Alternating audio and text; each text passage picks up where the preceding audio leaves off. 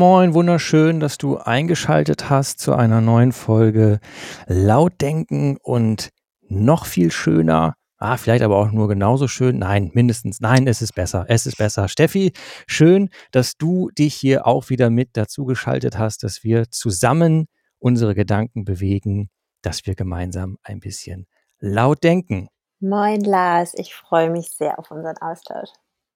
Worum geht's denn heute? Du, mir ist äh, in den vergangenen Wochen ist mir da ein so ein Begriff begegnet. Auf Social Media hat mir das irgendwie, ist mir das irgendwie in die Timeline reingespült. Und zwar begegnete mir da ein Video von einer Trainerin. Irgendwie, das war so eine, ja, irgendwie so eine Talkshow oder Interviewsituation.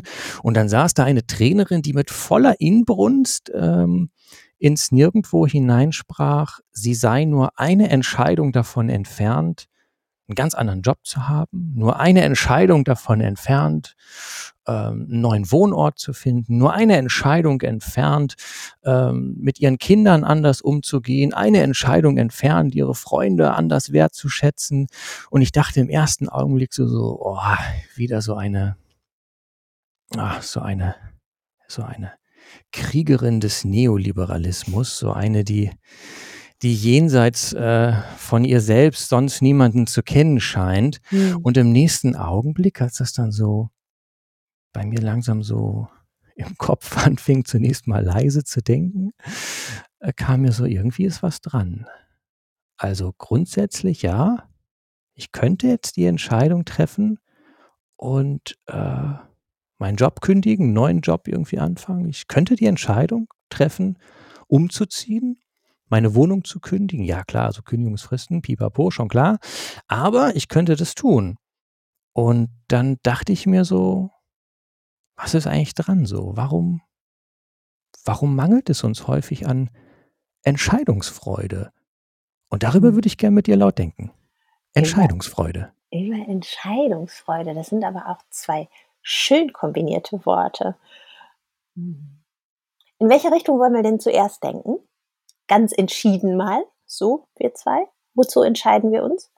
Über Entscheidung selber oder mich, mich irritiert ja so dieses eine Entscheidung von dem. Also das war so das erste, was mich gerade so ein bisschen intrigiert. Es ist nur eine Entscheidung.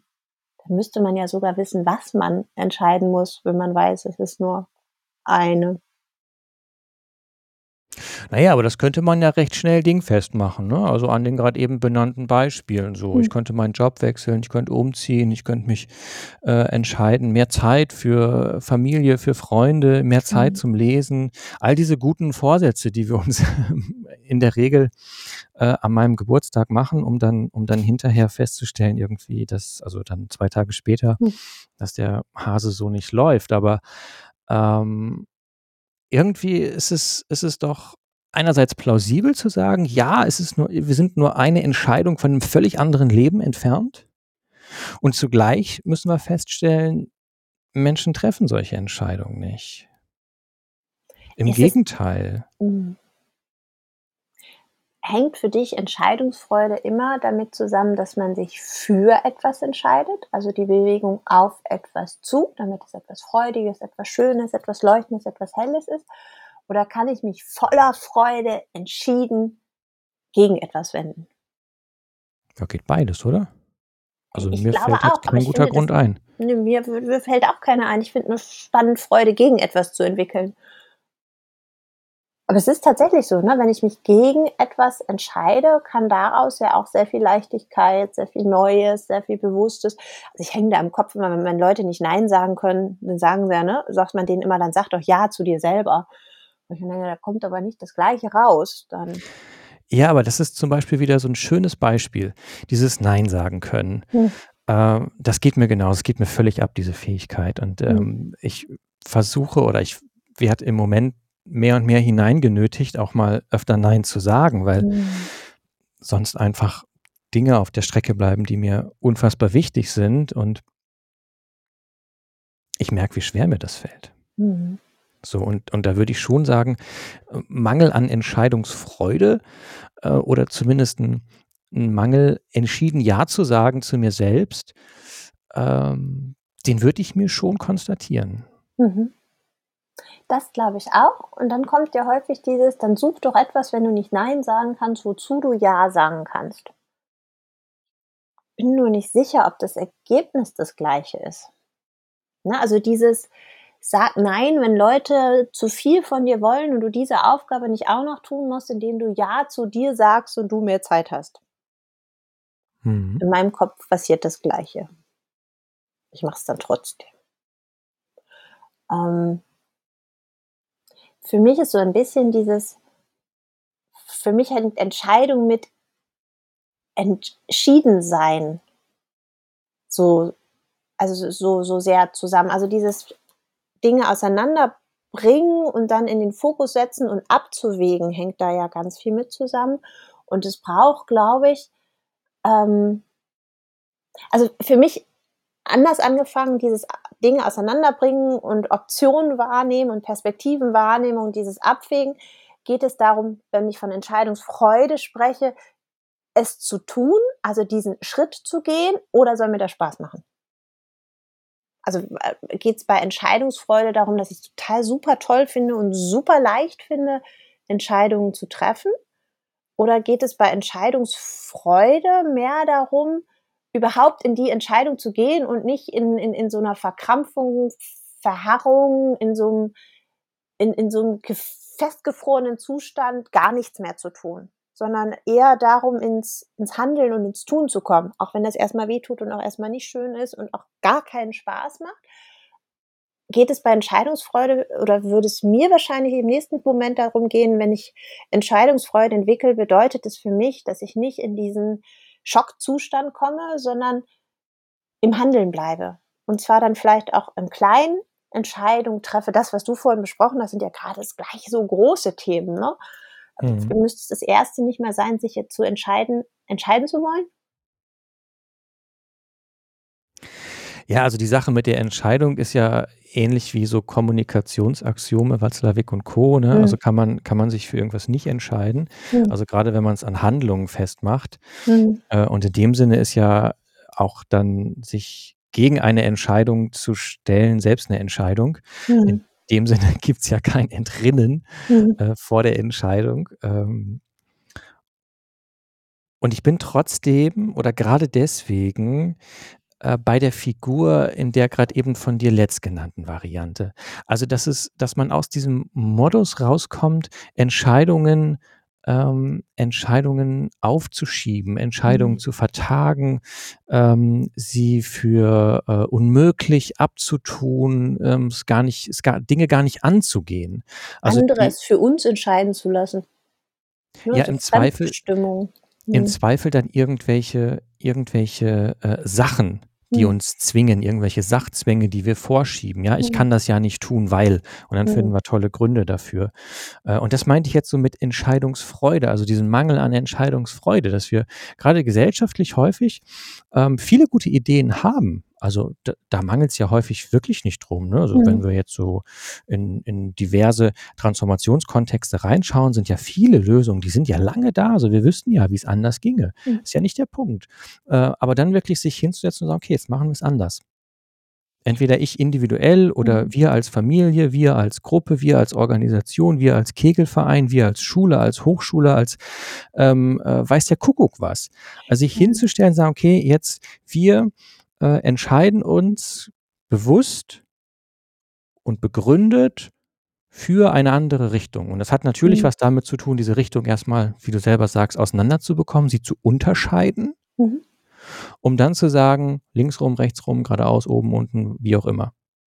Ja, für, für, für mich ist spannend, das, was du als Unterscheiden beschreibst, ist für mich in diesem Entscheiden, also so wie Entzweien kann ich etwas entscheiden, also eine Scheid treffen zwischen zwei Dingen oder aufbrechen, um, um mir einen Teil davon nur rauszugehen. Bei dem, was du beschreibst, fällt mir vor allen Dingen etwas ein, was mir irgendwie vor ein paar Monaten immer wieder an unterschiedlichen Stellen begegnet ist, dass ganz viel Entscheidungsfreude gehemmt wird durch dieses Was wäre wenn und dann ganz viel, was alles Schlimmes passieren kann und dann mir immer wieder dieser Satz begegnete, was wäre denn, wenn es einfach gut geht? So, ne, denkt doch nicht drüber nach, was alles passieren könnte, sondern denkt doch auch mal. Und das hat für mich mit dieser Entscheidungsfreude zu tun, dass wir Entscheidungen eher auf diese Liste dann schauen, so was alles schiefgehen könnte, anstatt darauf zu schauen, welches Potenzial darin steckt. Also ich habe das Gefühl, von dem, was ich aktuell mitbekomme, vielleicht durch, durch die Krisendiagnostik, die wir jetzt viel entlebt, erlebt haben, dass Entscheidungsfreude im Moment sehr stark auf Risiko guckt und wir so ein Stück weit verlernt haben, auf das, das transformative Potenzial, was in Entscheidungen liegt, das wir noch gar nicht kennen, sondern nur, wenn wir eine Entscheidung nach der anderen treffen und dann ja von Zukünften widersprechen können, dass in einer Entscheidungsfreude erst diese Pluralität möglich wird weil wir uns mhm. sonst einengen, ne? wie, wie mit so Scheuklappen loslaufen, anstatt zu sagen, so jetzt mal alles weg, hm, probieren wir mal und sonst nehmen wir die nächste Abzweigung. Ne? So eher so, so ein effektualer Gedanke von, könnte ganz viel Unterschiedliches ausprobieren und wir gucken auf dem Weg dahin, was das Ergebnis einer Entscheidung ist. Ne? Mehr, weniger Prognose, mehr Regnose. Arbeit in, in dem Blick auf Entscheidungen. Und das können ja ganz kleine Dinge sein. Das kann aber auch sagen, ich möchte mein, mich nur noch regional ökologisch fair ernähren. Das ist eine sehr große Entscheidung. Und dafür muss ich aber in meinem Alltag vom Aufstehen bis ins Bett gehen und auch wenn ich im Bett liege, ganz viele kleine andere treffen, damit diese große Entscheidung Realität wird. Und ich glaube, das ist etwas, was vor Herausforderungen stellt, wenn man diese große Entscheidung gefällt hat und dann nicht mehr bereit ist, im alltäglichen Tun ganz viele kleine dafür zu fällen. Weil man hat ja diese große, man hat sich ja dazu entschieden, das, was auch immer man da verändern möchte. Und das mhm. bedeutet mhm. aber tagtägliche operative Entscheidungsarbeit dahin. Mhm. Das ist das, was ja. für mich Entscheidungsfreude macht, dann im Kleinen immer wieder weiter zu entscheiden, um auf diese, um diese große Entscheidung Wirklichkeit werden zu lassen. Mhm. Warum, warum fällt uns das so schwer?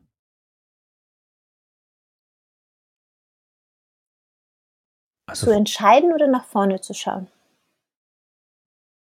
Entscheidungen zu treffen mhm. und die dann beharrlich zu verfolgen. Was ja, also die, die, die Option einer Reflexion oder auch ähm, mhm. einer Umentscheidung oder so ja immer noch mit beinhaltet. Aber mhm. warum fällt es uns, und damit meine ich jetzt kulturell, warum fällt es uns so schwer, äh, Entscheidungen zu treffen, weil ich ich merke das an, an ganz vielen unterschiedlichen Stellen, wenn ich jetzt so in die Hochschule zum Beispiel mal so reindenke, ne?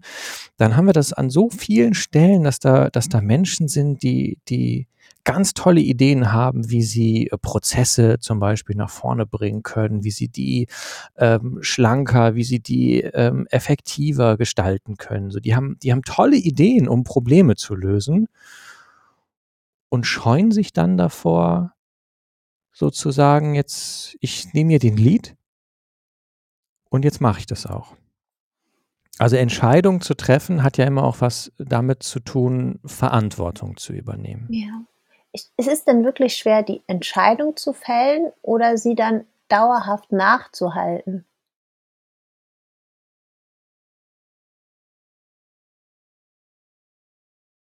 Naja, also mit Entscheidung fällen meinte ich schon dann auch äh, irgendwie eine Form von verändertem Handeln, ne? Hm, ich glaube, ganz viele würden sagen, na klar, habe ich mich da so entschieden, nachhaltiger zu leben. Dann kommt nur nichts. So, weißt du, so diese mhm. oberflächliche, mhm. weiß ich ja, ist besser, klar. Klar, die Entscheidung trage ich mit.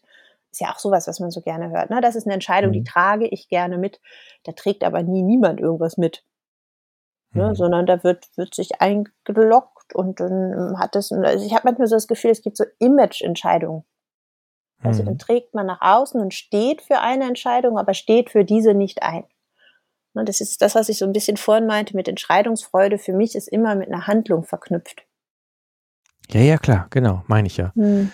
Also das ist irgendwie in einem verändert, in einer veränderten äh, wenn du sagst, es geht ums Unterscheiden und dann mhm. entscheide ich mich für eine mhm. Richtung, geht es um Richtungsentscheidungen, die sich dann in verändertem Handeln ähm, artikulieren, dokumentieren, mhm. kundtun, sichtbar werden. Ich glaube, was ich mir, oder anders, was ich mir vorstellen könnte, dass zumindest in unserem Kulturraum das so schwer fällt, weil man, weil die Sorge dabei ist, etwas falsch zu machen. Also dieses sich umentscheiden hat was mit Scheitern bei uns zu tun und entscheiden hat nicht etwas mit, mit einem prototypischen Ausprobieren zu tun, sondern dann musst du dir schon sicher sein, wenn du dich entscheidest. Aber das ist ja was, ne? Überlege genau und überlege gut und du hast einmal die Chance, dich jetzt dafür zu entscheiden.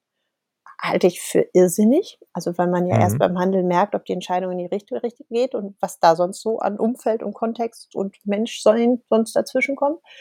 Aber dieses wähle bewusst, ne, entscheide dich bewusst, sei dir klar, was du da entscheidest. Das sind ja so Sätze, die man so ganz viel hört ähm, und immer mit Konsequenzen verknüpft und zugleich mit einem Gesichtsverlust, wenn man sich für was entschieden hat, was nicht funktioniert und nicht aufgeht. Also mhm. Also dieses Beispiel auch wieder, ne, Wechsel in, in einen eher nachhaltigkeitsorientierten Lebensstil von, von, einer, von, von der Mobilität, über Bekleidung, über Ernährung, über Arbeits- und Lebensformen insgesamt, sich dafür insgesamt zu entscheiden, aber dann im Kleinen zu gucken, was funktioniert denn realistisch tatsächlich in meinem Umfeld. Und dann kommt ganz viel so ein dogmatisches, du hast dich doch dafür entschieden, warum tust du es nicht? So, und ich glaube, dann werden Entscheidungen wieder revidiert, weil man denkt, so, es gibt so dieses eine klare, für diese Entscheidung gibt es nur dieses eine klare Handlungsmuster. Das ist das, was ich rund um den Kontext von Entscheidungen schwierig finde, was ich mir in unserem, in unserem Kulturraum vorstellen kann, dass deswegen Entscheidungen so schwer sind, weil man die Sorge hat, etwas falsch zu machen und dann da auch nicht nach außen geht. Und ich glaube, Entscheidungen haben ein ganz großes kommunikatives Element, dass man sich austauscht und über Erfahrungen spricht und über Perspektiven spricht und wirklich in dieses Ausprobieren kommen. Ne? Und damit haben Entscheidungen ja etwas Unternehmerisches.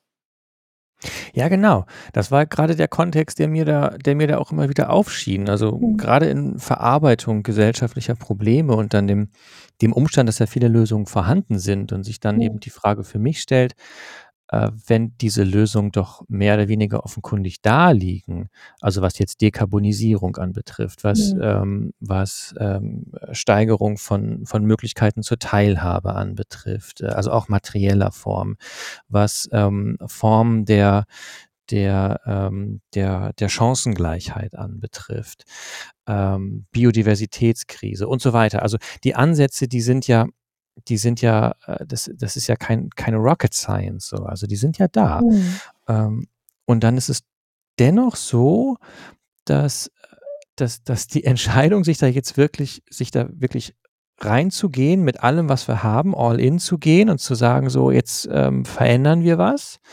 Entweder in meinem eigenen Leben oder ich gründe eine neue, ein Unternehmen und ähm, versuche das in die Welt zu tragen oder ähm, ich entscheide mich gegen eine bestimmte ähm, Laufbahn und für eine andere und so weiter und so fort. Also all diese, all diese Fragen, die mit der Lebensführung äh, damit verbunden sind, die die finden ja so nicht statt. Also die, die Entscheidungen hinter diesen Fragen. Ne? Also dass jetzt Menschen hordenweise sagen würden, wir, wir entscheiden uns jetzt dafür, mhm. die ja offenkundigen Probleme und die dazugehörigen Lösungen entschieden anzugehen und gründen jetzt hier lauter wunderbare Unternehmen aus, die diese Dinge lösen. So, es passiert ja nicht. Mhm. Es passiert ja nicht. Kann es damit zu tun haben, dass Entscheidungen reduziert werden auf, auf ein Mittel? Und damit ihr, ihr sinnstiftenden oder sinnorientierender Charakter verloren geht? Also Entscheidungen kann, haben ja auch immer was mit Haltungsarbeit zu tun, die aber kaum stattfindet. Sondern ich nutze eine Entscheidung als, als Wegkreuzung, ne, als Mittel, um an diesem nächsten Punkt weiterzukommen. Ah, ich merke schon, du alte Bogenschlagerin und Brückenbauerin, du willst jetzt in die letzte Folge zurück. Das war äh, gar keine Absicht, was? aber wenn mein Kopf da noch ist, es war nur einfach der war? Gedanke, wenn mir jemand sagt, hm. warum triffst du eine Entscheidung, ja, um weiterzukommen. Ne, da habe ich dieses Bild von Wegkreuzung im Kopf. Mhm. So, ähm, und dann treffe ich aber die Entscheidung, ohne auf den Rest zu reflektieren, sondern ich stehe genau nur an dieser Kreuzung. So, und überlege dann, vielleicht maximal auf die nächsten 100 Meter oder mit Glück habe ich da noch ein Straßenschild, in welche Richtung ich weitergehe. Hinterfrage mhm. aber gar nicht, ob ich überhaupt weitergehe oder hinterfrage gar nicht, warum diese Straßen da gebaut werden oder ob es nicht einen ganz anderen Weg auch gehen könnte oder ob ich nicht mit wem zusammengehe. Also, weißt du, das ist das, mhm. wo für mich Entscheidungsfreude auch bedeuten kann, an diesem Punkt nicht versuchen zu rationalisieren, sondern so in, in so ein freies, veränderndes, auch über das Selbst und das Umfeld in, im Kontext von Haltung nachzudenken. Ne? Entscheidungsfreude bedeutet auch für mich mit dieser Entscheidung nicht nur diesen einen Aspekt, sondern viel mehr darüber hinaus freizugeben zur Veränderung. Ja, Entscheidungen haben was mit Selbstbestimmung zu tun. Ich, ich finde tatsächlich, sollten. Ne? Ich, ich habe aktuell das Gefühl, dass Entscheidungen eher sehr, sehr fremdbestimmt sind. Ja, dann entscheide ich ja nicht, ich werde entschieden oder ich konstruiere Sachzwänge und lasse mich von irgendwelchen Sachen zwingen, Dinge Mhm. so zu tun, Mhm. wie, zu, wie sie zu, Mhm. vermeintlich zu tun So sind. Ja. weil irgendwas, man das immer schon so getan hat oder Ja. weil ich sonst kein Einkommen erziele oder kein, keine Ahnung was. Also da es gibt ja viele Gründe dafür, warum Menschen ähm, im Status quo verharren. Ja, Ähm, oder sich in diesem, in, nur in diesem beengten, begrenzten Raum zu Entscheidungen, jetzt hätte ich beinahe gesagt, hinreißen lassen, ne? aber zu hin, Mhm. Entscheidungen hintragen lassen. Ähm, und Entscheidungsfreude bedeutet für mich, diesen Raum verlassen zu können. Und diese Mhm. Begrenzung, die von außen fremdbestimmt vorgegeben wird, einfach mal über Bord zu schmeißen. So, und damit ja auch eine, eine neue Perspektivität, ein, ein Ausprobierraum, ein ähm, über das, was ich in dem Moment tue, wirksame Handeln zu entwickeln. Mhm. Ja, ja, das war die, das war diese normative Richtung auch, ne? Wenn ich Mhm. von Selbstbestimmung sprach, ging, ging mir das auch in diese Richtung durch den Mhm. Kopf. Also wenn man sagt, so, du willst, du willst selbst darüber bestimmen, wie du dein Leben führst, so dann triff Entscheidungen und trag die Verantwortung, Mhm. ne? keine Frage. Und im selben Augenblick dann halt Entscheidungen nicht als eine Zumutung zu empfinden, Mhm. irgendwas, was uns aufgenötigt wird oder so etwas, sondern festzustellen, dass wir ähm, unter Bedingungen radikaler Kontingenz ja, dass die Dinge sind, wie sie sind, aber auch völlig anders sein könnten. So, Mhm. ähm, dass Unsicherheit einfach äh, eine, eine ähm, Dimension des menschlichen Lebens ist, nicht mal zwingend des gesellschaftlichen, sondern Mhm. auch des menschlichen Lebens ist, äh, die sich nicht wegdiskutieren lässt und die uns nachgerade zur Entscheidung verdammt. Ja, und die uns Zur aber zum, Entscheidung verdammt. die Also im Sinne von, es gibt kein Angst machen Entrinnen. kann. Die, genau, sie kann uns zum einen Angst machen und sie kann uns zum anderen aber auch neugierig machen. Ne? Also so diese Unsicherheit, äh, wo es jetzt hingeht, kann, kann mich total verängstigen und zurückführen und kleiner werden lassen. Oder sie kann auch sagen so, ne, wenn all das oder auch was ganz anderes möglich ist, dann geht ja auch noch mal dies vielleicht. Ne? Also sie kann Genau, auch ja öffnend genau, wirken. genau, genau, genau. Das meine ich mit Entscheidungsfreude. Also Mhm. sozusagen so, ja wie geil, wir können uns selber entscheiden, wo es Mhm. hingehen soll. Mhm. Äh, wir sind äh, diejenigen, die sagen, wie wir als Gesellschaft irgendwie zusammenleben Mhm. wollen, wie wir arbeiten wollen, wie wir äh, uns bilden wollen, wie wir miteinander umgehen wollen, uns ernähren wollen, mobil sein wollen, kleiden wollen, wohnen wollen, pipapo. So, das ist doch was Tolles, doch ein unfassbares Privileg. Es ist im Grunde, im Grunde setzt doch Demokratie, wenn man das ernst nimmt mit Selbstregierung von Menschen, äh, also dass Gesellschaften nicht durch irgendeine Göttlichkeit gestaltet werden, dass Gesellschaften auch nicht durch irgendeine, äh, irgendein marktliches Zustandekommen, irgendwie in spontaner Ordnung entsteht, sondern dass Gesellschaft etwas ist, was durch Menschen gestaltet wird. Und auch sagen, jawohl, Entscheidung, richtig tolle Sache, ähm, ist im Grunde die eine Ausgangsbedingung dafür, damit wir überhaupt von Demokratie reden können. Und deswegen brauchen doch Menschen, die Teil demokratischer Gesellschaften sein wollen, nachgerade eine Freude daran, Entscheidungen zu treffen. Ich finde das Wort Privileg oder Privilegien da ganz wichtig. Ne?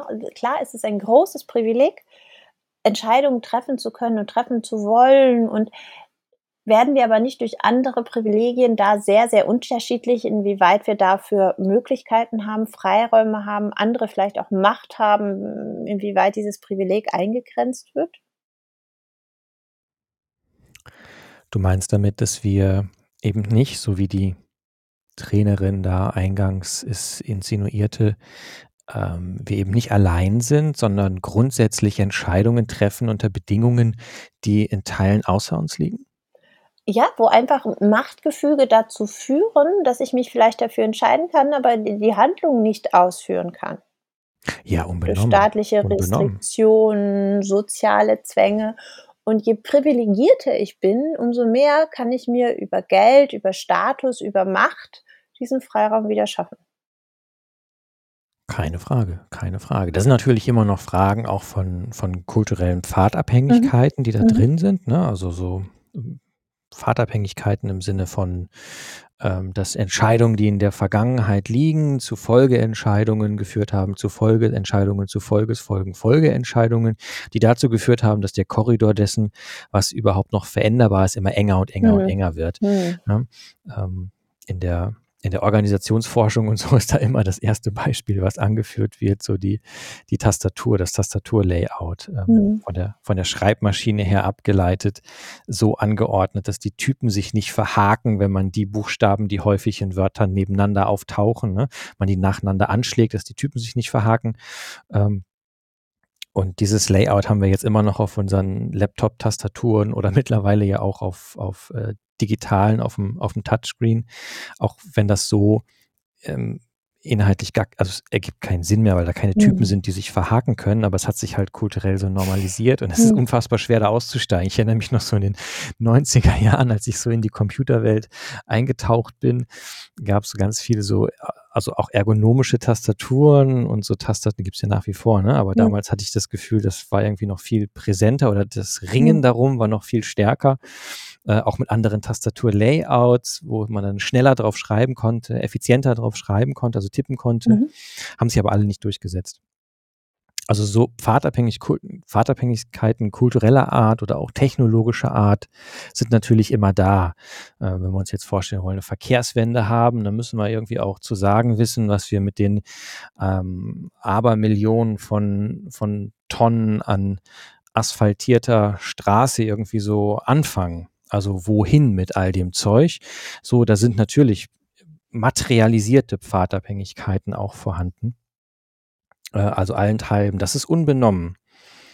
Ähm, das ist unbenommen. Und das schränkt ein. Das schränkt ein. Das schränkt genauso ein wie, wie an anderen Stellen soziale Abhängigkeiten, die es dann halt nicht erlauben, mal eben so den Arbeitsplatz zu wechseln, ne? weil man Kinder hat, die irgendwo zur Schule gehen zum Beispiel oder sich um ähm, die Eltern kümmert oder sonst was.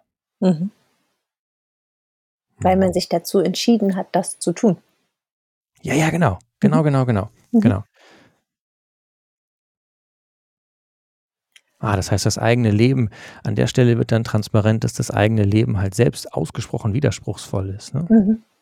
Also es nicht so ist, dass es da irgendwie so einen konsistenten, weil ja vermeintlich rationalen Entscheidungsweg in der eigenen Lebensführung gibt, sondern dass da Leben im halt eigenen Leben auch im eigenen Leben auch sehr selbstbestimmte Entscheidungen ja. sind, die mitunter in, in Widerspruch und, oder mhm. zumindest in Widerstreit zueinander stehen. Ja, die vielleicht auch lebensphasenabhängig sind. Ne, also da kann so, so mhm. einschneidende ähm, Veränderungen in, in der Arbeitsbiografie oder auch in den Lebensbedingungen Entscheidungen total obsolet machen und ähm, eine Entscheidung ist nicht Freude, sondern Notwendigkeit in anderen ganz groß werden lassen. Für mich ist so ein bisschen die Frage, ob das etwas ist, ähm, was damit zu tun hat, also man sagt ja immer FOMO, ne, dieses Fear of Missing Out, ob das damit zu tun hat, diese Angst, etwas verpassen zu können, die Angst, nicht am Ball zu bleiben, die Angst, in, in unserer ja unglaublich schnellen Welt nicht mehr hinterherzukommen, ob uns das nochmal mehr daran hindert, uns zu entscheiden. Weil dieses, was ist denn jetzt das Neueste und wie macht man denn jetzt das Richtigste und was ist denn jetzt der Weg, wieder beim nachhaltigen Leben unterwegs zu sein, sich zu ernähren oder was ist der nächste heiße Scheiß? wie es ja sonst mhm. immer so heißt, ne? hilft ja nicht, sich zu entscheiden. Ne? Damit wird, wird entscheiden irgendwie so wie, wie Kapitalmarkt beobachten. Ne? Also wann, wann ist so ein Tief, wo ich gerade entscheiden kann, weil sich am wenigsten ändert. Ne? Also quasi Veränderungskurve runter heißt, ich kann gerade mal ganz gut entscheiden. Veränderungskurve heißt hoch, heißt, oh, ne, großes Risiko, es könnten ganz andere Entscheidungen viel wichtiger werden. Und gleichzeitig sind das die Punkte, wo Entscheidungen am wichtigen werden. Ne? Also wenn ich mir so so, so beobachte, was so in den letzten Monaten passiert ist, hatte ich immer das Gefühl, wenn Entscheidungen am dringlichsten waren, sind die am wenigsten gefällt wurden. Ja. Und äh, Entscheidungsfreude würde für mich bedeuten, das aufbrechen zu können. Mhm. Also wenn ich so ein, sowas wie so ein Grundrauschen an Entscheidungsfreude habe und, und aus, äh, in einer, einer Entscheidungs-, also man spricht ja sonst immer von Ambiguitätstoleranz, wie gehe ich mit Mehrdeutigkeiten um, aber vielleicht gibt es auch sowas wie eine Entscheidungstoleranz, die, die wir entwickeln können, ähm, im, im Kleinen das zu lernen, so dass wir im, im Großen eine Sicherheit, eine Routine, eine Ruhe und auch eine Freude daran haben, zu sagen, so, jetzt kann ich verändern. Ne, das ist, das ist so ein, so ein, so ein, so ein Zäsurpunkt, wo ich über Entscheidungen auch anfangen kann zu gestalten. Und mhm. Dieses Potenzial zu spüren und wirksam werden zu lassen, ist, glaube ich, ähm, gar nicht nur im Großen, also in politischen Entscheidungen, in, in, in sozioökonomischen Entscheidungen, in, in ökologischen Entscheidungen wichtig, sondern das ist etwas, was mit Augenaufschlag beginnt und mit Augen zu endet an einem Tag und in der Nacht entscheiden wir uns im Traum wahrscheinlich nochmal weiter. Aber dieses ähm, Stresslevel rausnehmen aus Entscheidungen und diese, diesen Spaß daran zu entwickeln, eher, oh, guck mal, was passiert denn, wenn ich das mache? Ne, so, so eine Neugier, eine Entscheidungsneugier zu entwickeln, ist, glaube ich, das eins der we wenigen wirklichen Stil- oder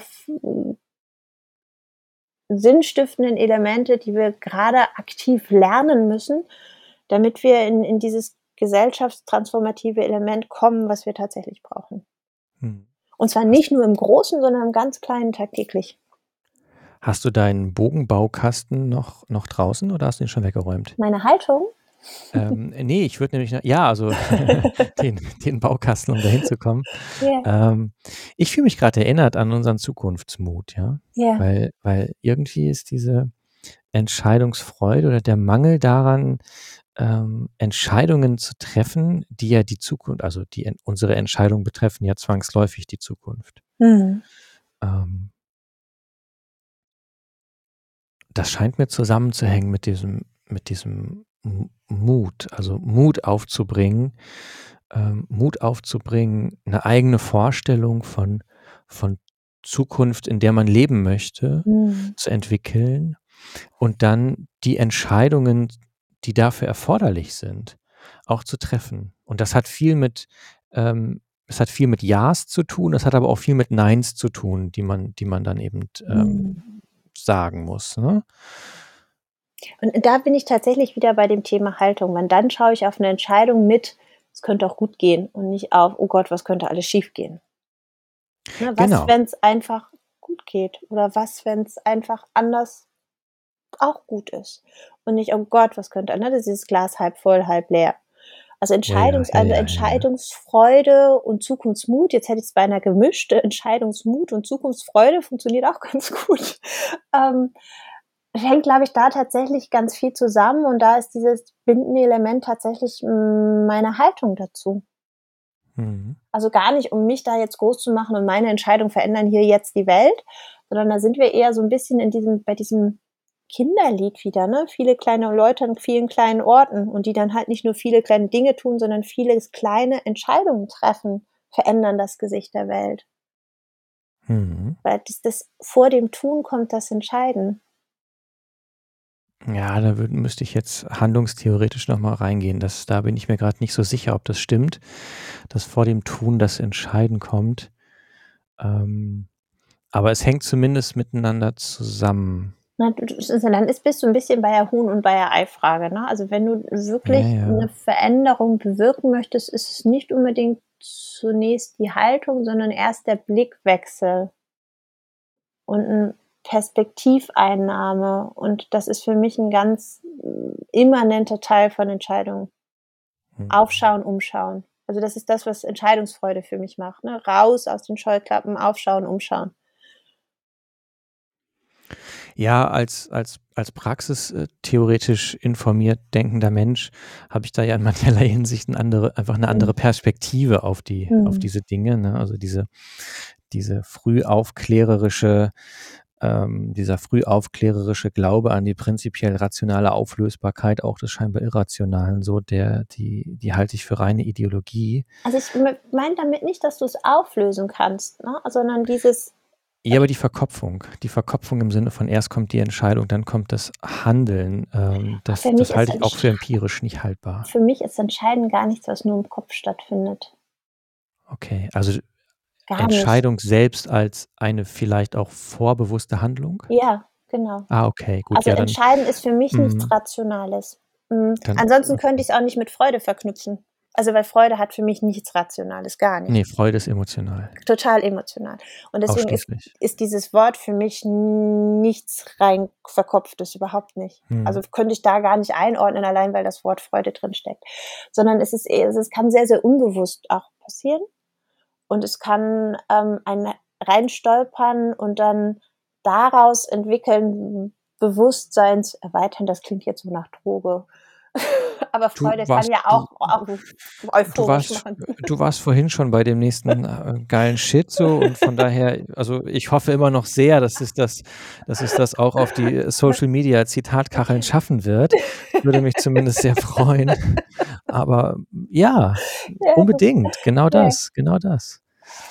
Ähm, also, Mhm. von daher es ähm, sind wir da, glaube ich, gar nicht so weit auseinander. Für mich sind viele Worte, die andere ins Rationale schieben, über überhaupt nicht rational gebunden und finden Mhm. viel statt gar nicht bewusst statt und vor allen Dingen sind sie nicht rational kognitiv greifbar, sondern gehen da irgendwann mal durch, aber finden ganz viel in anderen Dingen statt. Also, äh, hm, es ist ja auch immer 'ne Frage, wie viel Entscheidungsfreude Impulsivität besitzt.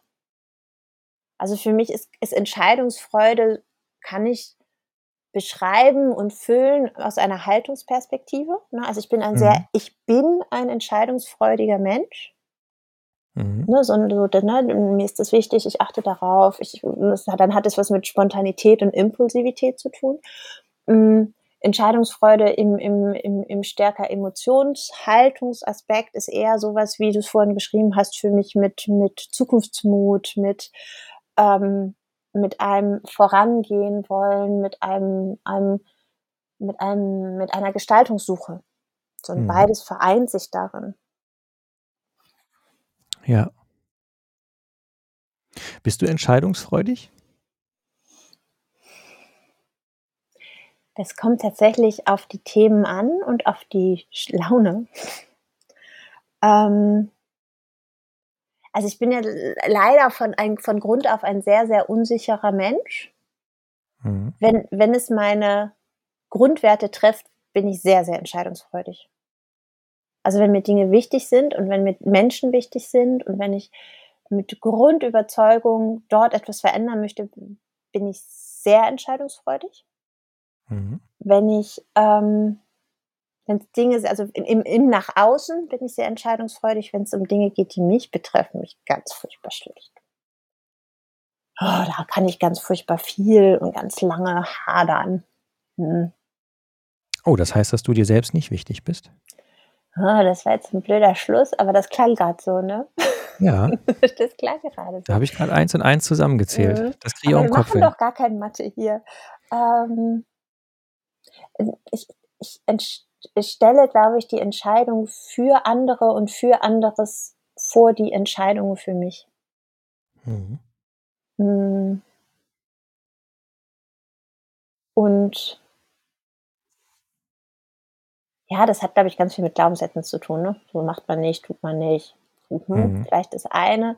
Andere auch Unsicherheit. Habe ich das Recht dazu, das zu entscheiden, ne? Kann ich das so also, das kommt, glaube ich, dann in so 'n Kompetenzthema auch mit rein. Ähm wenn's wenn's um Aspekte, die mir so als Mensch wichtig sind, also, alles, was mit Toleranz, was mit Respekt, was mit, ähm, achtsamen, wertschätzenden Umgang mit mit mit Natur zu tun hat, natürlicher Umgebung zu tun hat, da habe ich 'ne unglaublich große Entscheidungsfreude und auch Entscheidungsdurchsetzungskraft. So, die kommt ganz intrinsisch von alleine. Also, dann kommt auch das Handeln direkt. Ähm, in Bezug auf mich hadere ich viel. Und dann habe ich ein ist das dann ein Entscheidungshader, Entscheidungsfreude, Entscheiden was wäre denn das Gegenteil von Entscheidungsfreude? Entscheidungs Trauer gibt's ja nicht. Entscheidungs was ist das Pendant zur Entscheidungsfreude? Ja, gute Frage. Entscheidungs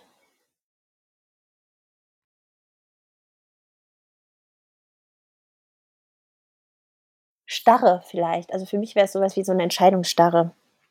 Ne, weil um, um Mhm. dieses Handeln da wieder reinzubringen. Also Freude und Starre sind jetzt nicht unbedingt ein Paar, was man uns gegenüberstellt.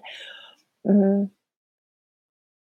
Da wäge ich aber Mhm. auch ab und stelle das, das, das Entscheidungsrecht oder die Entscheidungsmacht anderer über meine eigene.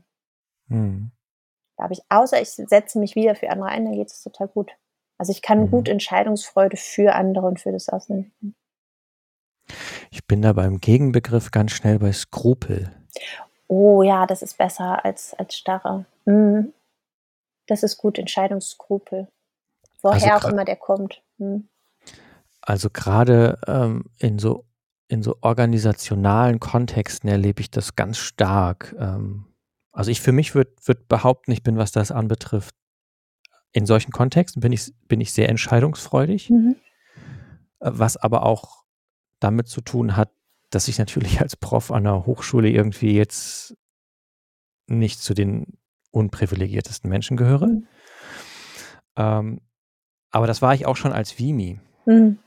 Als als auch als unpromovierter Mensch war ich, was das anbetrifft, ähm, sehr entscheidungsfreudig.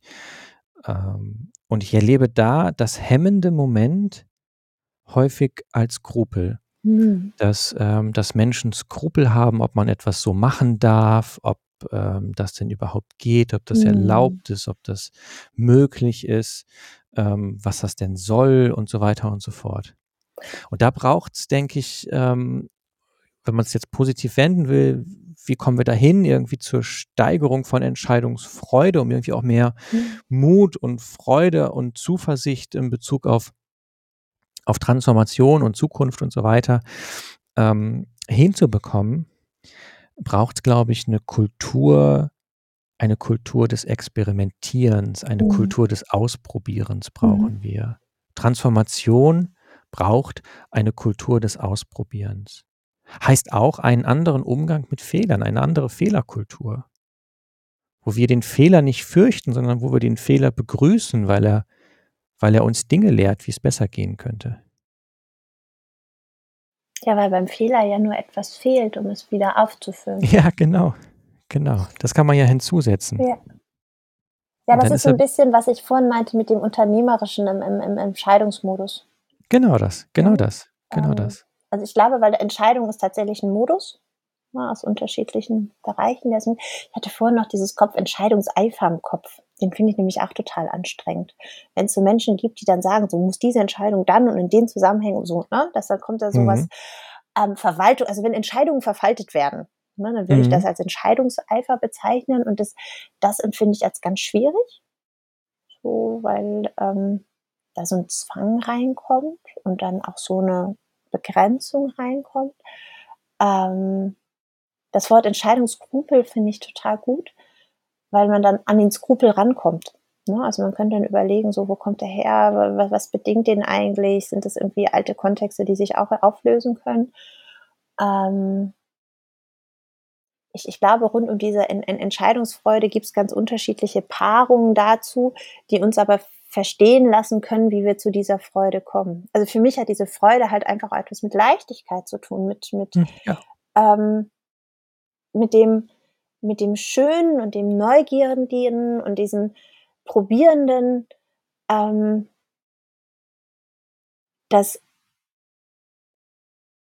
nicht eine Verantwortungslosigkeit bedingt, also das würde ich gar nicht rausnehmen, sondern mit Entscheidung trage ich auch immer Verantwortung, aber die sind nicht eine Last, sondern eine Lust, die man da mit reinbringen kann. Also da das wäre, glaube ich, für mich das Wichtigste, ne? Wenn Entscheidungsfreude ist immer, wenn Entscheidungen von Last zur Lust werden. Wenn ich die entwickle. So, dann tun die nicht mehr weh, sondern tun gut. Ja, sie bringen voran, ne? Sie zünden an auch. Also, sie setzen Funken. Manchmal braucht es nur eine, ne, das ist dann sind wir wieder bei der Trainerin, manchmal braucht es nur eine Entscheidung von einer Person, um ganz viel ins Rollen zu bringen. Ja, ja, ja, ja. Manchmal braucht's nur diese eine Entscheidung. Und manchmal braucht's halt diese Räume, in denen Menschen solche Entscheidungen auch treffen können. Oder mal ausprobieren können im Kleinen, ne? Also so Genau. Genau, genau. Also da stellt sich für mich dann wieder die, die Frage nach, ähm, nach Unternehmensführung oder Organisationsführung im Mhm. Allgemeinen.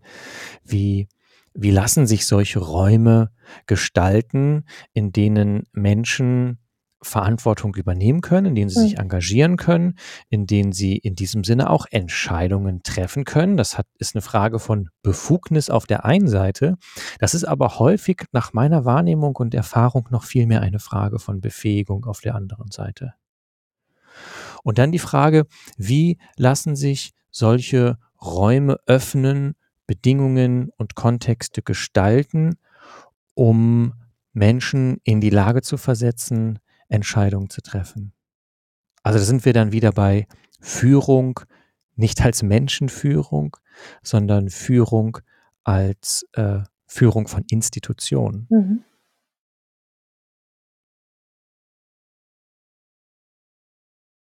Da fehlt nach meiner Wahrnehmung der Blick für. Also, dass wir solche Räume brauchen, damit Menschen dann auch selbstbestimmt Entscheidungen treffen können. Mhm.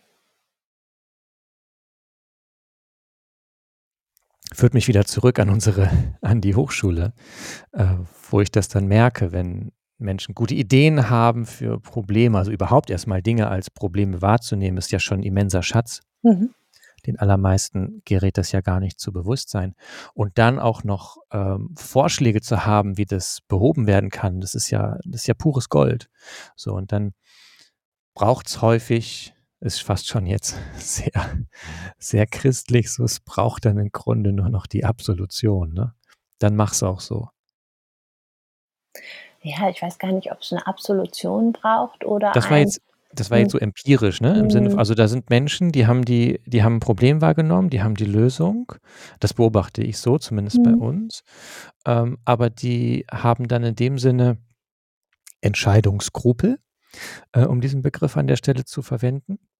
Und brauchen dann aber nicht jemanden, ähm, keine Führungskraft oder so, die sie an der Hand nimmt und sagt Mhm. so, jetzt machst du dieses und dieses und jenes, sondern einfach nur sagt so, Mach mal. ja, ist richtig, cooles. Cool, danke, hast du wahrgenommen, geil, hast Mach ein. Problem, hast Mhm. die Lösung dabei, leg los. Ich glaube, es braucht das und es braucht, dass Entscheidungen einen Wert bekommen. Also, dass dieses Entscheiden können, also wahrnehmen, in den Transfer gehen und entscheiden und tun kommen, dass es einen Wert bekommt. Also, dass nicht das Ergebnis der Wert ist, sondern der Prozess. Also, dass nicht das, wenn ich was entschieden habe und das, was ich entschieden habe, was da am Ende rauskommt, die Qualität ausmacht, sondern der Prozess.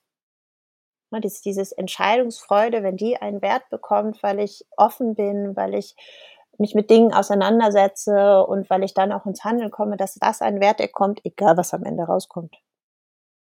Vielleicht nicht ganz egal, aber zumindest mit einer Perspektivität, das es könnte auch anders sein. Das hat ja noch keinen Ja. Wert. Also, wir sind ja so output-orientiert mittlerweile, dass, ähm, der Weg dahin, der ja ganz viel Potenzial auch für anderes besitzt, äh, gar nicht in den Fokus rückt als Qualität. Und da kommt unser, ich würde behaupten, unsere, unsere Kultur, die uns auch nicht gut tut im Umgang mit Fehlern, Mhm. die hat damit zu tun, die entsteht da drin. Ja. Weil wir nämlich nur in Output denken und wenn der halt nicht stimmt, dann war es halt Kacke im Zweifel. Ja, Ja, war aber halt nix manchmal so. weiß man ja nicht mal, ob der Output nicht stimmt oder ob der Blick auf den Output nicht stimmt. Ja, nicht stimmt, war jetzt die vornehme Formulierung, Mhm. ja. Ähm, absolut. Ja, ja, klar. Mhm. Genau. Also ähm, diesen Umgang mit, dieser Umgang mit Fehlern, der ähm, wollte ich nur sagen, der hängt nach meinen, der hängt, der hängt wohl damit zusammen, dass wir zu viel auf den Output gucken Mhm. und den Prozess als solchen nicht im Blick haben.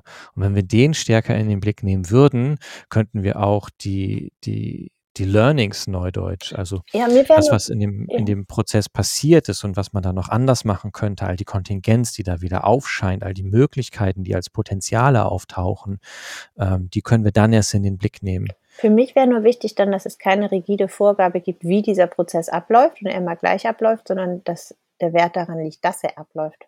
Gerade in seiner ganzen Unterschiedlichkeit. Ne, ansonsten Ja. halt kommst du schnell in so ein Prozessmanagement, wo gesagt wird, so ein ein Entscheidungsprozess findet wie folgt statt. Mhm. Das ist auch nichts mehr mit Entscheidungsfreude und dann ist auch nichts mehr mit mit Ausprobierraum und dann ist auch nichts mehr mit mit mit neuen Perspektiven und neuen Zugängen und vielleicht anderen Entscheidungswegen. Mhm. Also, man sagt ja immer, viele Wege führen nach Rom. So, aber vielleicht will man ja gar nicht nach Rom. Ja, das ist sogar noch viel bescheuerter. Also, was heißt bescheuerter? Ich meine, dass die katholische Kirche bisweilen Probleme hat mit Demut, das ist ja bekannt. Mhm. Ähm, der Satz heißt ja eigentlich, alle Wege führen nach Rom. Mhm. Äh, ist ja noch viel schlimmer. Also, äh, da mal, kommt man ja noch nicht mal in Bochum oder in gemerkt. Castrop-Rauxel oder sowas raus, sondern ist permanent Ja. in Rom. Ja. Na ja, gut. Ähm, das ist eine andere Geschichte. Ja. Wie kamen wir da jetzt hin auf Rom? Wege und unterschiedliche Perspektiven und Zugänge, weil Entscheidung ein Prozess und nicht nur outputorientiert sein kann. Ja, richtig. Ja, ja. Diese, ähm diesen diesen Blick diesen Mhm. diesen Blick auf den Prozess. Und da würde ich aber zumindest ein eine Leitplanke würde ich einziehen. Ich würde nicht sagen, ist völlig egal, wie er abläuft. Mhm. Ich würde ihn auch nicht vorgeben in der Sache, wie er abzulaufen Mhm. hat, aber ich würde ihn auf einer, ähm, Metaebene gewissermaßen sagen, er soll er soll reflexiv sein. Ja. Und meinetwegen darf er auch gerne was von Design Sprints haben. So, um um das ein bisschen Ja. methodisch zu stützen und zu begleiten, wenn wenn das halt nicht so in dem in ne, weil wir vorhin bei Befähigung waren, ne, darf es meinetwegen auch gerne, um zur Entscheidungsfreude bei jedem Einzelnen zu kommen, methodisches Anleiten für 'ne Weile geben. Weil auch das also, auch Mhm. Methodik ist ja 'ne Form von Raum. Also, es ist kein physischer Raum, aber Methodik bietet einen gewissen Handlungsraum und Ja. Handlungssicherheit. Methoden Methoden, die uns ins Experimentieren und ins Mhm. Ausprobieren reinbringen, Genau. die uns auch mal lehren und auch erfahren lassen, auf einer ganz leibzentrierten Ebene erfahren lassen, was es bedeutet, eine Entscheidung zu treffen, auch wenn's erst mal nur 'ne kleine ist im Rahmen von so 'nem Mhm. Design Sprint, irgendwie 'n Mhm. Prototypen für irgendwas Ja. zu entwickeln, der dann auch hinterher verworfen werden kann und dann zu merken, die Welt geht da überhaupt nicht von unter, wenn der verworfen wird. Im Gegenteil. Habe wir haben 2 dann Dinge anderen gelernt. wir wir arbeiten dann mit 'nem anderen weiter und das Mhm. Ergebnis ist noch besser. Ist ja Mhm. wunderbar. Mhm. Also, Methoden Methoden des Experimentierens, Methoden des Ausprobierens, Methoden, die, ähm die Räume öffnen, statt sie zu schließen. Ja, für mich ist halt met methodisches Arbeiten ist für mich halt schon an sich ein Raum, den man eröffnet. Ähm, ne, neben allen physischen Räumen und inhaltlich-sachlichen Räumen ist ist für mich das Methodische für sich schon ein Raum, der, ähm Schutz liefert, im Kleinen es auszuprobieren und gleichzeitig weiter liefert, weil ich unterschiedlich einladen kann und schauen kann, was Entscheidungen zur zur Auswirkung haben. Und für mich ist das deswegen so wichtig, dass Entscheidungen prototypisch auch gefällt werden dürfen, um halt tatsächlich gewährleisten zu können, dass unterschiedliche, vielfältige Perspektiven an diesen Entscheidungen beteiligt werden können. Mhm. Und man da, ähm und das das bedeutet ja auch, beispielsweise im ganz Kleinen, dass in den Gremien Entscheidungen getroffen werden, die dann nicht fix im Protokoll stehen, sondern diese Entscheidungen noch mal als Prototyp mit mit mit anderen Statusgruppen, mit anderen wie auch immer diskutiert werden und dann zurückgehen und dann erst in die Konsequenz gehen, ne? Oder dass, ähm müssen ja gar nicht nur prototo proto prototypische Produkte oder Technologien sein, sondern tatsächlich auch neue Verhaltensmuster, die erwartet werden oder Handlungsformen, die eingefordert werden, dass auch die ausprobiert werden und dann an denen noch geschliffen werden darf. Aber es ist ja irgendwie so, ne, dann gibt's 'ne Verfahrensregel und dann gibt's ein eine Weisung und dann ist die so. Und wenn dann was daran gerüttelt wird, dann hat ja jemand 'ne falsche Entscheidung gefällt und dann rollen Köpfe. Anstatt zu sagen, na ja, das, hm, ist ja jetzt am ne, auf'm Reißbrett entstanden, dass sie uns ausprobieren und gucken, wo man Entscheidungen auch, ähm, nachschleifen, nachbessern, Entscheidung 2.0 fällen kann. Mhm. Das wäre das reflexive Moment, ne? Immer Mhm, wieder genau. immer wieder quasi so von hinten über die eigene Schulter auf die Hände sich zu blicken. Und und darin dann die Qualität zu sehen und nicht in dem: „Es muss jetzt genau die richtige sein.“ Ne, von der Vorstellung von richtig und falsch müssen wir uns dann sowieso verabschieden. Also, grade unter Bedingungen von radikaler Kontingenz. Wenn wir Ja. anerkennen, dass die Dinge sind, wie sie sind, aber auch anders sein könnten, gibt's kein richtig oder falsch in Ja. dem Sinne. Ja. Also, in Bezug auf soziale Praxis. Mhm. Es gibt nur Es es gibt gibt nur normative Richtung. Es gibt nur normative Orientierung und Ja. die sind mal besser und mal schlechter begründet, die sind mal demokratischer, mal weniger demokratisch gefällt, aber die sind nicht mehr, wie das dann vor einigen hundert Jahren noch war, mit der mit der Emphase der Letztbegründung, ähm, der moralisch angezeigte richtige Pfad. Mhm. Mhm. Weil es dann ja auch wieder keine Freude macht, ne? Also, diese F Freude entsteht ja auch etwas weil etwas Besonderes, Neues, Spannendes entsteht, so, ne, so vorgezogen, will man auch nicht, so, haben wir andere Mhm. schon entschieden, so. Es entlastet natürlich in dem Moment. Also, ich stelle mir das durchaus auch an manchen Stellen äh, an manchen Stellen sehr befreiend vor, wenn man einfach Mhm. sagt: „So, ist völlig klar, wo es hingeht und jetzt müssen wir nur noch Mhm. gucken, wie wir da hinkommen.“ Mhm. Ähm, ist natürlich irgendwie auch angenehm, wenn man sich über normative Fragen, also auch im normativen Management, wenn wir es auf Unternehmen Mhm. beziehen wollen, keine Gedanken macht, sondern nur noch im Operativen unterwegs ist. Aber mit Selbstbestimmung hat das wenig zu tun. Vor allen Dingen hat's wenig mit Veränderung zu tun und den Blick dafür zu behalten. Also, die die Mhm. Diagn die Situationsdiagnose bleibt damit ja immer die gleiche. Und deswegen ist es, glaube ich, auch wichtig, so grundsätzliche Entscheidungen gerne immer noch mal wieder in so 'n Labor reinzuschmeißen und zu schauen, passen die denn noch? Mhm. Und nicht ein: „Bah, haben wir halt immer schon so gemacht.“ Ne, Entscheidungsbe Freude bedeutet auch, diesen Satz loszuwerden. Haben wir immer schon so Mhm. gemacht. Du machst mit deinen Studis doch auch so, ähm, Design Thinking Geschichten, Mhm. oder? Mhm. Ja. Habe ich auch mit angefangen. Finde ich, ähm, grade für dieses Experimentieren, dieses an Erfahrung lernen, äh, mit Erfahrung lernen, auf Erfahrung reflektieren und dann durch die Erfahrung erst mal schauen, was ist überhaupt das relevante Wissen, Ja. was wir brauchen.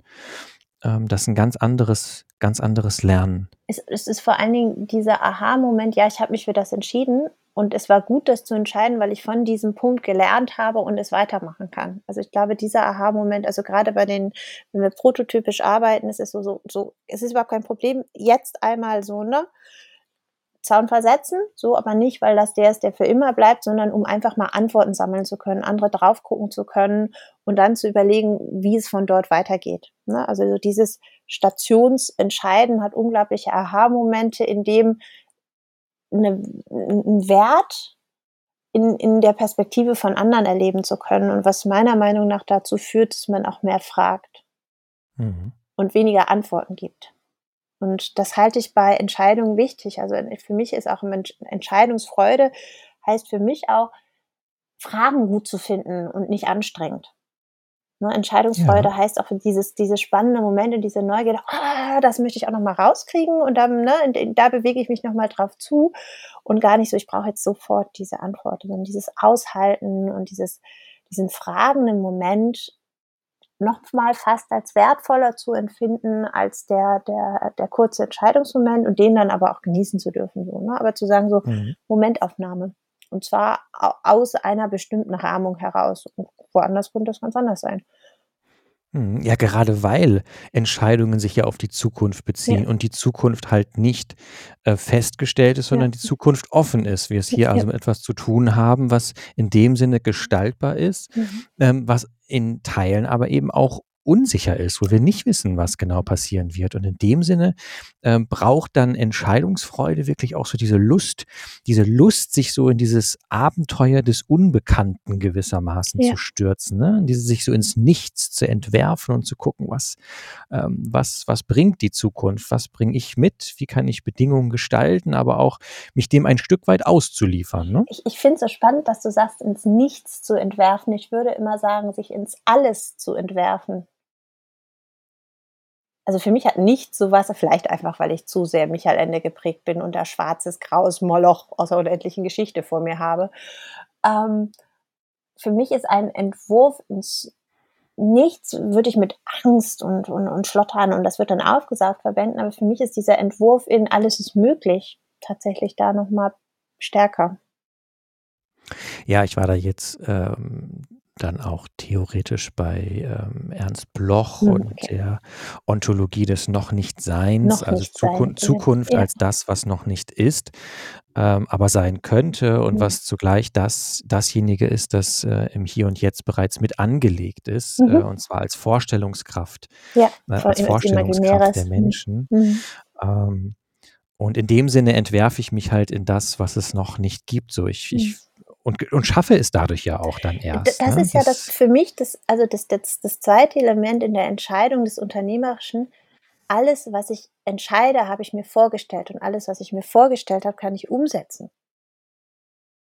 So, ne? Das ist so wie dieses, ein bisschen dieses Walt Disney, ne? Alles, was der Mensch träumt und sich vorstellen kann, kann er auch tun. Um eine Entscheidung zu treffen, habe ich mir ja etwas vorgestellt und Zusammenhänge hergestellt. Und die kann ich dann auch wirklich werden lassen.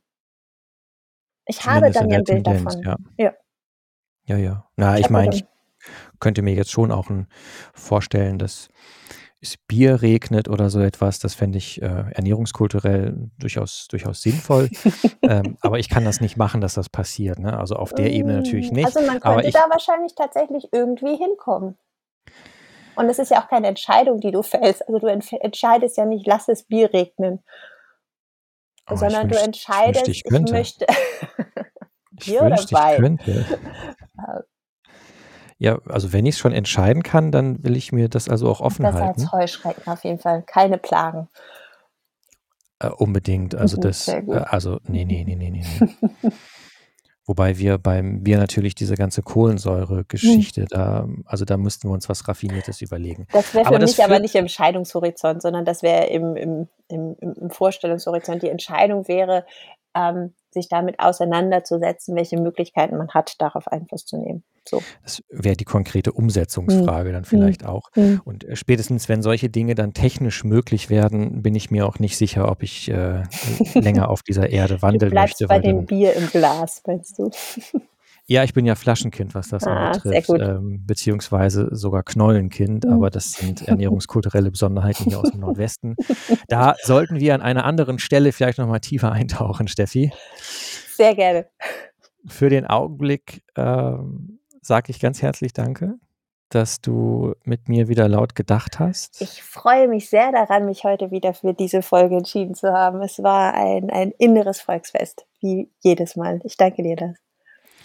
Und natürlich auch ganz herzlichen Dank fürs Einschalten, fürs Dabeibleiben. Äh, mittlerweile sind ja schon ein paar Folgen zusammengekommen. Äh, falls die noch nicht gehört wurden, stöbert gerne mal rein ins Archiv und auf jeden Fall ein Abo dalassen. Ich freue mich auf die nächste Folge. Steffi, Welt, ciao, ciao. Bis dann.